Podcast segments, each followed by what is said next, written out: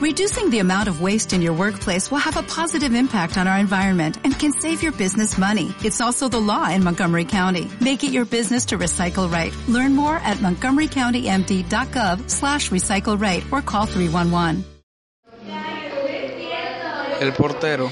El rol del portero se caracteriza por su función en la intercepción del balón al proteger su portería, siendo esta la última línea de defensa en el campo.